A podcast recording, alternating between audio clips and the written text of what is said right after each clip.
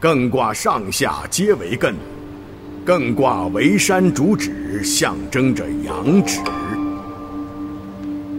事物的发展动静结合，只是为了总结修正行动中的偏失，知错必改，有利于进一步发展。世间万物都有所指，智慧、名利、欲望等都有指，而德无止。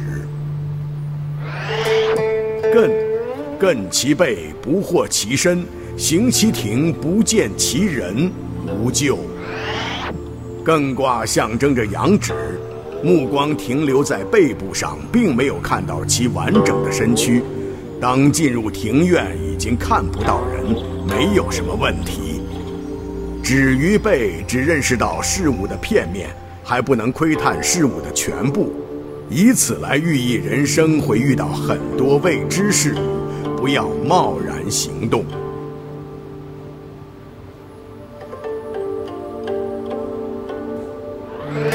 初六，艮其趾，无咎，利永贞。事情刚刚开始就发现了问题，及时停下步伐进行纠正，避免错误。做事情就是要坚持适度之道，不可贪欲太过。六二，艮其肥，不整其随，其心不快。咸卦的二爻曰：咸其肥，凶。居吉是因时机不到，故居吉。居吉就是不动。艮其肥是说行动已经开始，但随即发生错误。不能再追随下去，因为劝止不遂又要离去，他的心中很是不快。九三，艮其线，列其淫，利熏心。